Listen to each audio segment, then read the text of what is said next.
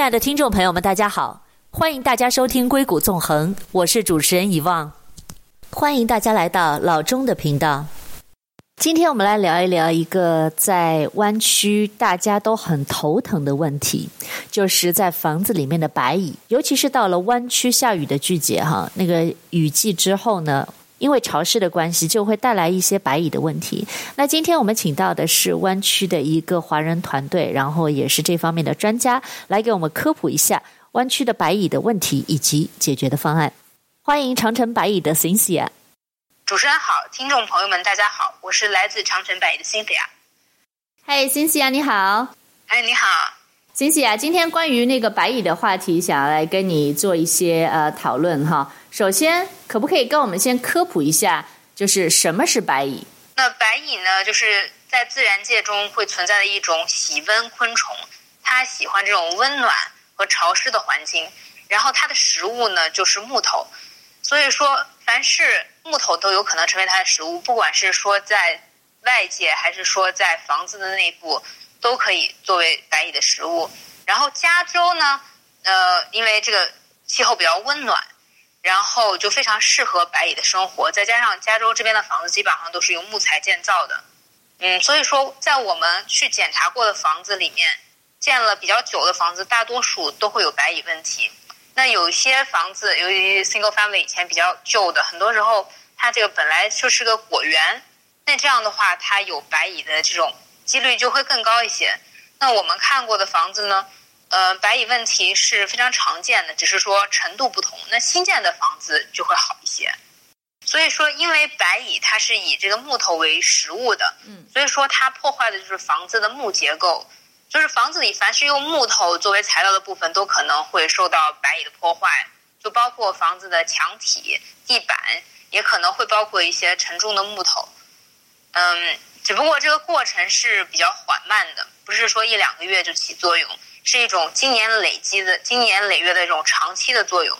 嗯，你说几个月不处理白蚁，它不会有特别大的影响。但是如果长时间，有的人甚至说十几年、二十几年不处理房、不处理白蚁的话，那这个白蚁在这个时间的作用下，就会让，呃，这个房子的木头的结构变得薄弱，然后。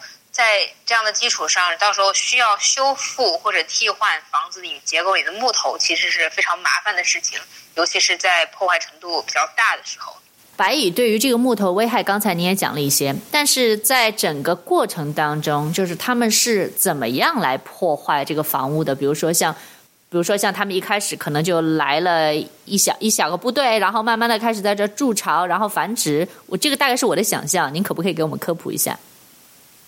是您说的是，其实呃比较对的，就是比如说就是干木白蚁吧，它有的时候可能进来的就是它一般是从一些暴露的木头，然后进到这个房子里面，那它就开始慢慢的在这里面进食、筑巢、繁殖，然后呢，等到它蚁群到了一定数量的时候呢，它就是这一块的木头可能不够了，它吃了，它会扩散到其他地方，然后会产生这种新的蚁后。然后呢，会就是继续它的这种繁殖，然后很多很多工蚁，然后就它们都是用木头为食物的，所以有可能会扩散到呃房子的各个地方，就是在长期的作用下，那可能刚开始的时候只有一个一个小群，那如果时间长了，可能扩散四个、五个、八个、九个都是有可能的，就是看时间，还有看它繁殖的这个速度，有的时候也要看一点运气。OK，那像这个白蚁，它来蚕食这个木头，它是会把木头等于像我们看那种就是菜青虫吃菜叶那样，把这个木头全部都啃光呢？还是说它会让这个木头像患了骨质疏松症一样，就是它把其中的一些，比如说他们想要吃的一些部分，等于像那个抽干那种蛀空呢？就是他们具体是比如说怎么样的一个破坏？您可以描述一下吗？呃，其实确实是比较像这种骨质疏松，它不是说。呃，就盯着一块全部就是咬，它是，嗯，它有是有一些偏好的，软的木头或者比较疏松的木头更容易成为它的目标。就比如说这个木头如果进了水，然后或者说比较潮湿，然后它比较软的话，它就是会挑这些部分去进食，因为比较容易它去消化，就是作为它的食物来讲。然后呢，就所以说有时候你看到的破坏，它会是一种有的时候是有一些孔、网孔，或者是尤其是呃比较典型地下白蚁破坏的木头，就像是骨质疏松一样。虽然你看起来它是一块儿，但是有的时候你用手去捅一下，它就可能会就不可能把它扒开，然后就会这样粉碎下来。哦，我明白了，那个有点可怕哈。那刚才你、嗯、你有提到那个白蚁，呃，那个干木白蚁，是不是白蚁还有不同的种类？对，就是干，其实白蚁的种类是很多的，只不过是在湾区，我们一般最常见的两种白蚁，一种叫干木白蚁，一种叫地下白蚁。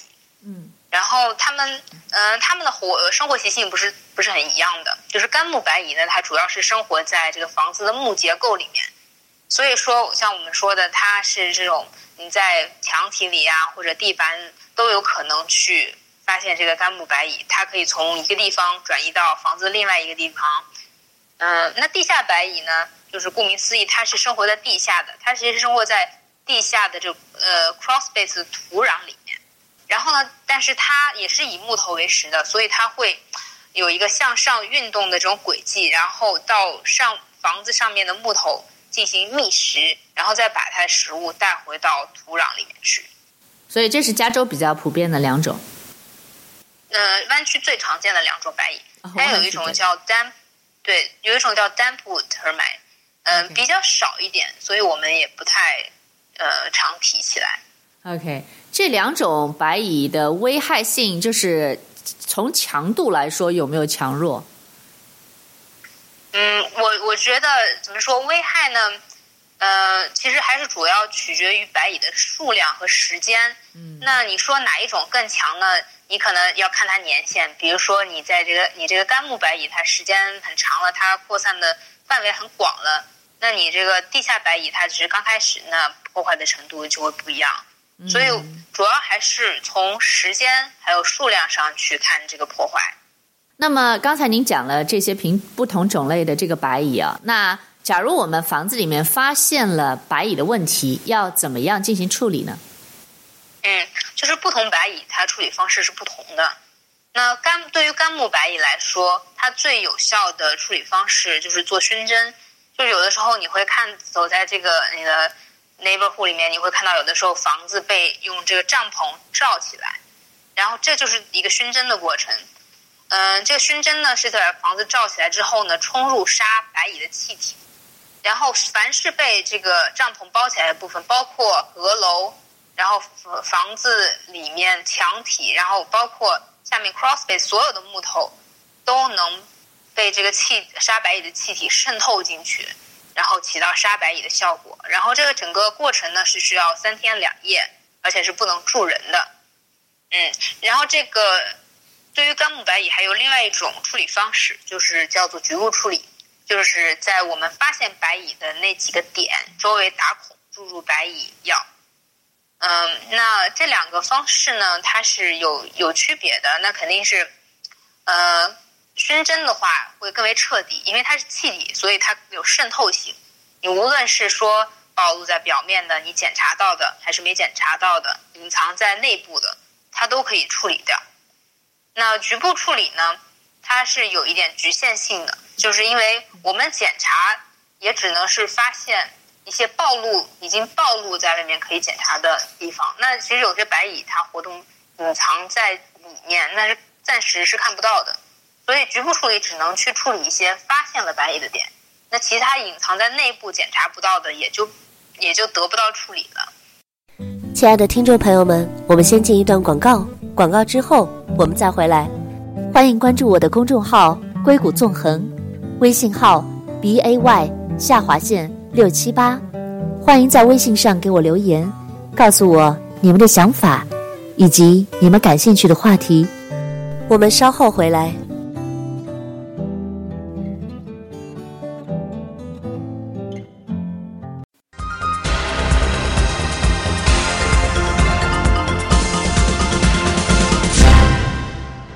欢迎回到硅谷纵横，我是主持人遗忘董。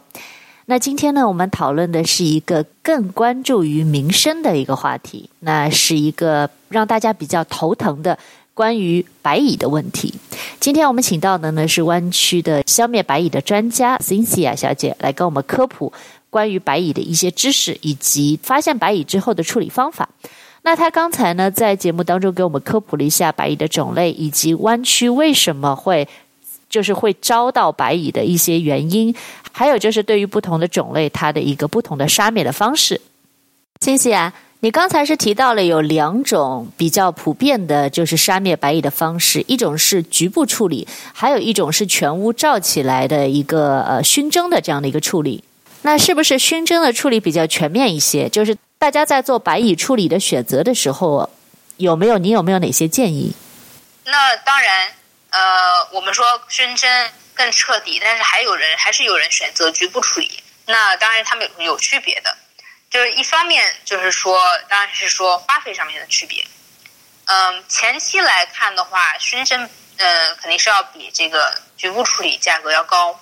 嗯，但是但是作为长期来讲的话，因为你做局部处理的话，你这一次处理了，然后过一段时间再去处理，可能长期来讲，嗯，做熏蒸的话还是会更好一些。就是说，我们觉得在条件允许的情况下。做熏蒸，它能管的年限是相对比较久一点的。当然，还有有时候有局限，就比如说 townhouse 或者 condo，有时候只能去做一个局部处理。那嗯，也是要看房子的具体情况的。那地下白蚁呢？它因为它是生活在土壤里面，所以我们就是我们做白蚁处理的，就是对它的栖息地做一个呃处理。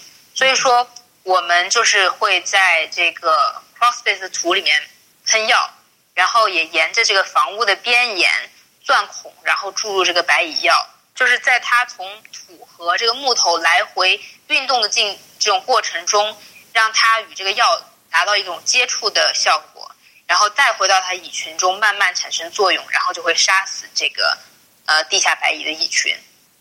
OK，所以这是两种不同的处理方式。对，不同的白蚁，它需要的处理方式是不一样的。那么我们一般的家庭的话，就是怎么样才可以呃知道自己的房子是不是有白蚁的问题呢？您可不可以教我们一些小方法？这个很多时候也不是说专门去找，有的时候其实大多数的时候，就是我们遇到的这种客户，他已经住一段时间来找我们，一般是发现了一些迹象。嗯、呃，最常见的是一种就是干木白蚁的排泄物。有的时候会发现这个房子从什么窗的边沿或者是天花板上无缘无故掉下来一些颗粒状的，就是有黑色的也有木色的，然后这种圆圆圆的小颗粒，这个就是干木白蚁的排泄物，就是它在嗯以白以木头为食，然后排泄出来的这种嗯颗粒状的物体，这个是最常见的，我们叫有的时候叫这个盐和胡椒，因为它长得很像。盐和胡椒的这种形状和颜色，也叫呃 drywood pellets。然后这是干木白蚁最常见的。OK。那有的时候，嗯、呃，尤其是可能在做装修的时候，你会看到一些木头，说门的边沿呀，或者是墙啊，你会看到那个木头，就像我们之前说的，有一点疏松，它不是一种完整，它会有一些孔啊、洞啊，或者嗯，就是一些破坏，你可以看到的。然后另外一种呢，就是嗯，地下白蚁。地下白蚁它嗯，有的时候往上觅食的过程中，它需要见到一个一个呃一个运动的这个管道，所以它是用泥进行泥来作为这个管道的。所以它在进行的过程中，有的时候你会看到墙沿着墙会有一些有一条细细的泥的管道，那个时候就是嗯地下白蚁的一个迹象。不过呢。就是其实白蚁是一种比较隐藏的生物，所以说就是它也是不想去被发现吧？怎么说？所以说它其实大多数的呃活动还是隐藏在内部，进行到就是表面的还是比较少的这种情况。所以说，嗯，除了你自己发现的话，就是嗯，虽然您刚刚说了，就是除了请专业人士来看，其实。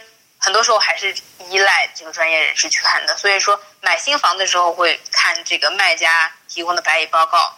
但是如果说你长期没有去处理了，也长期没有检查过了，可能也比如说五年，你可能也是一个需要约一个检查的时间，然后去看一下是不是有白蚁。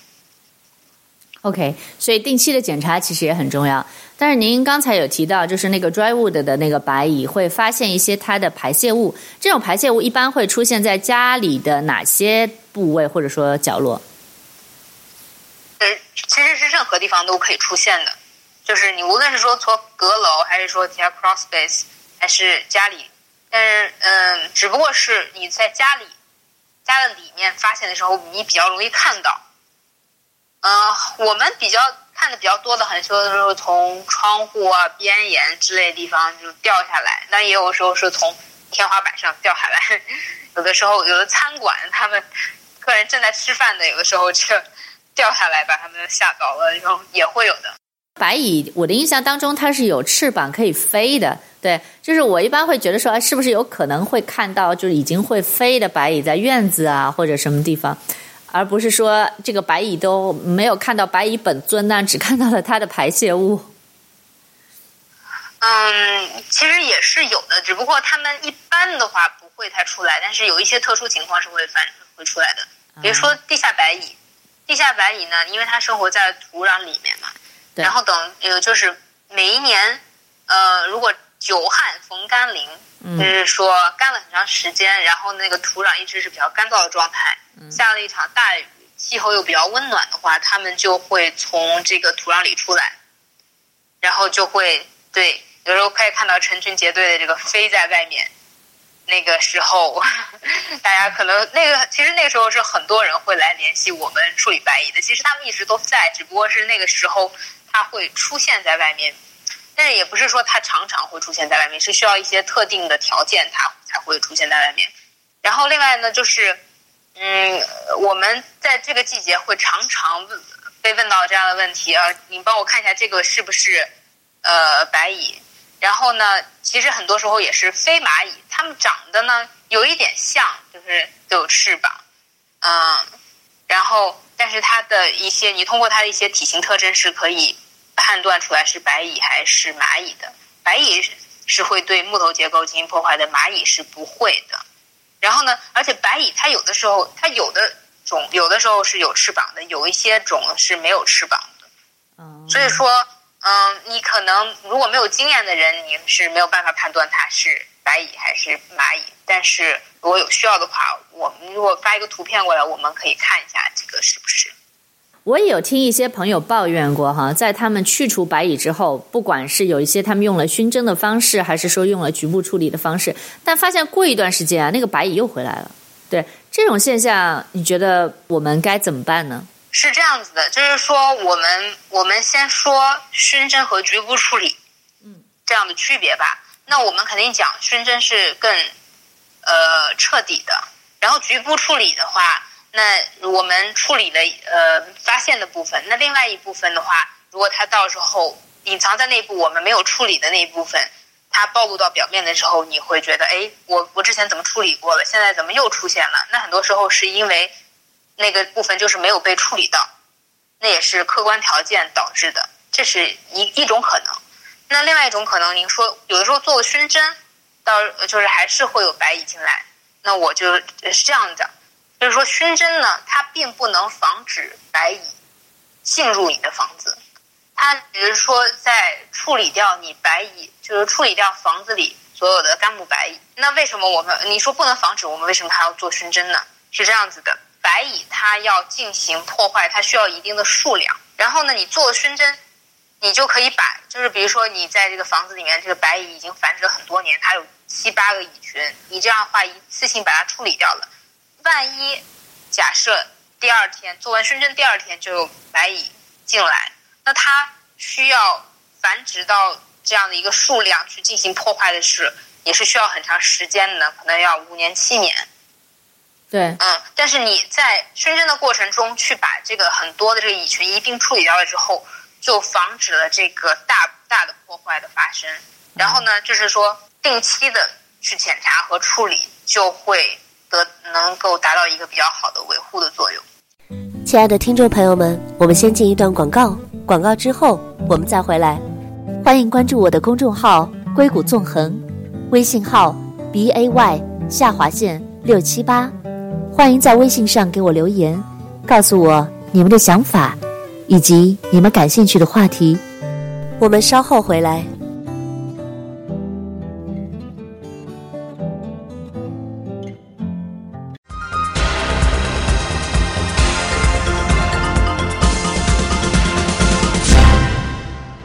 回到硅谷纵横，我是主持人遗忘董。那在今天的节目当中呢，我们讨论的是一个很多朋友关心的白蚁问题。那在刚才的节目当中，我们讨论到了关于白蚁的一个发现还有防治。我们请到的嘉宾呢是来自湾区的白蚁防控的专家辛西亚小姐，她跟我们科普了很多关于白蚁的知识。刚才我也请教了她，因为有朋友就问说。诶，他杀了白蚁之后，那个白蚁还有反复的这样的一个情况。那么，到底杀白蚁应该用什么样的方法呢？刚才他跟我们介绍了两种方法，一种是整个房子罩起来一个熏蒸，还有一个呢是局部的一个处理。那我们就请辛西来继续为我们解答这个话题。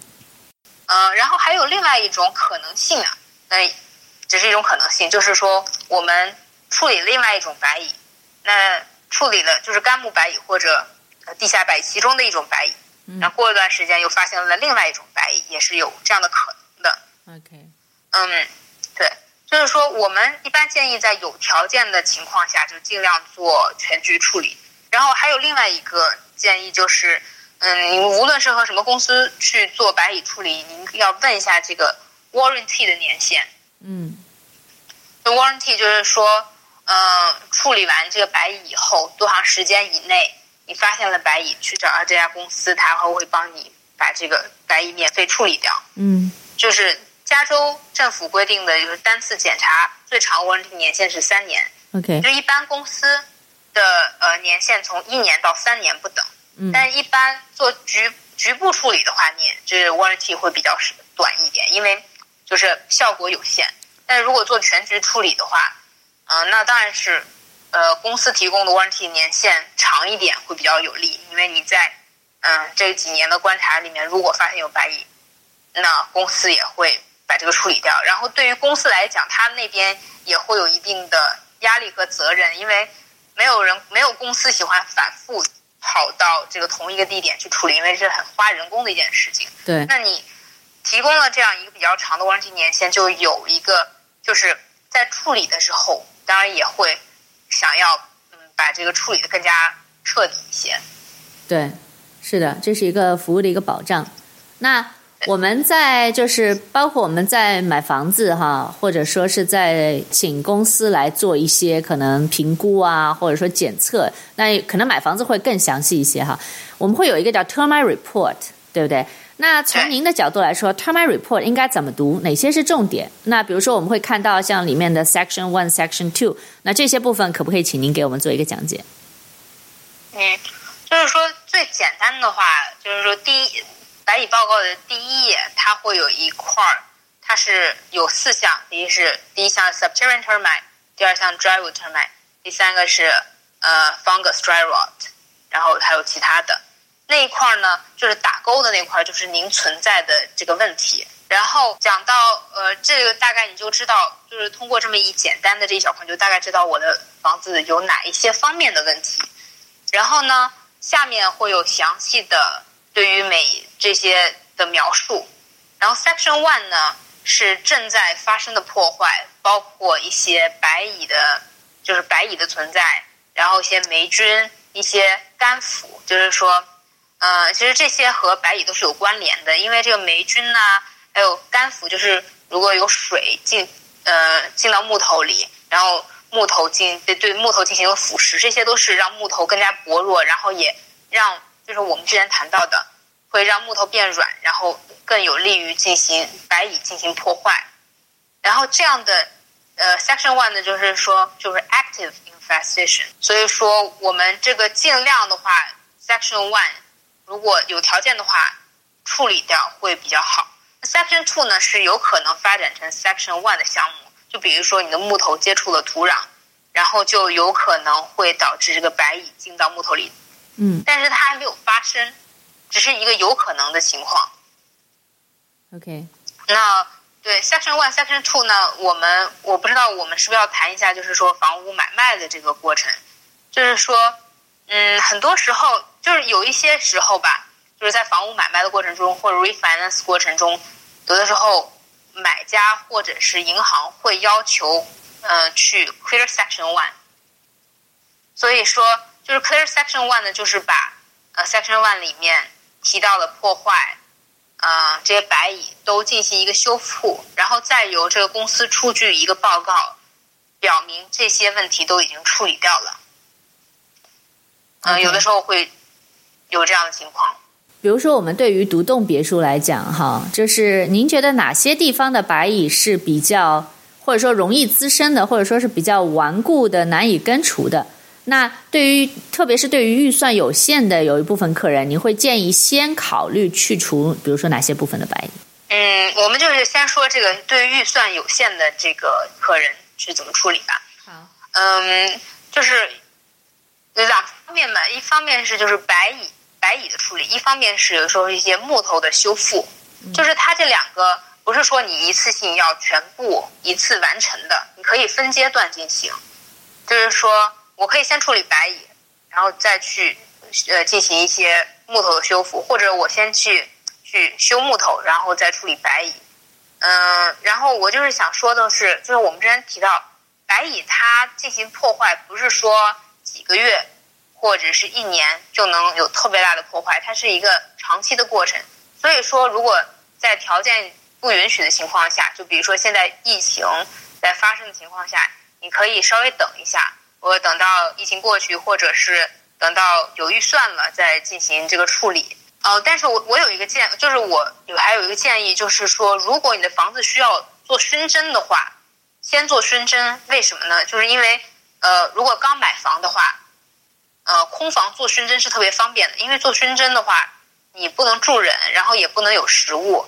你在搬家之前做熏蒸就不需要处理这些问题，然后也会处理比较。呃，方便一些。那你如果以后搬家了之后，以后再想去做这个熏蒸，做干木白蚁熏蒸就会比较麻烦。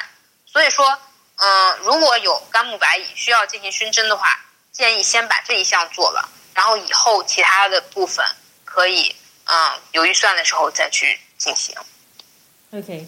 呃，另外，对，另外就是每一个房子和房主的情况是不一样的，嗯，包括大家考虑也不一样。然后呢，所以很多时候也是要具体情况具体分析。所以说，在你进行了白查白蚁检查之后，和检查员沟通，你可以告诉他，这是我现在的情况，这是我现在的预算，我怎么处理，哪一项先处理可能更好。这个时候，嗯、呃，您的这个检查员就会给你一些建议。最后怎么做，什么时候做，当然还是房主的决定。OK。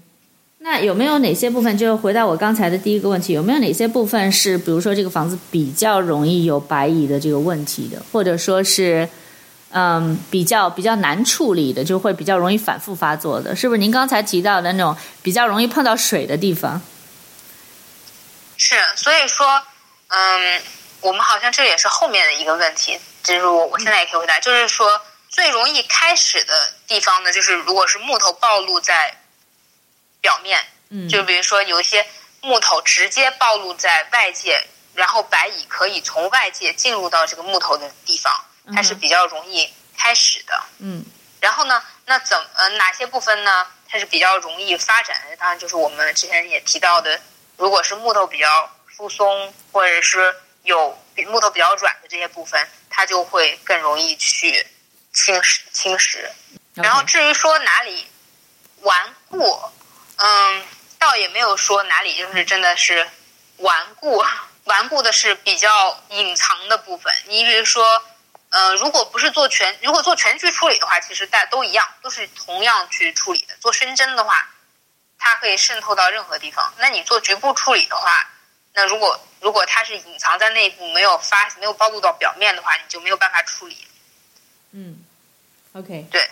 所以说，你如果说顽固的话，就是对于局部处理来讲。最后，请您总结一下您的建议，比如说以及未来的预防跟维护的建议，好不好？室内室外的都欢迎。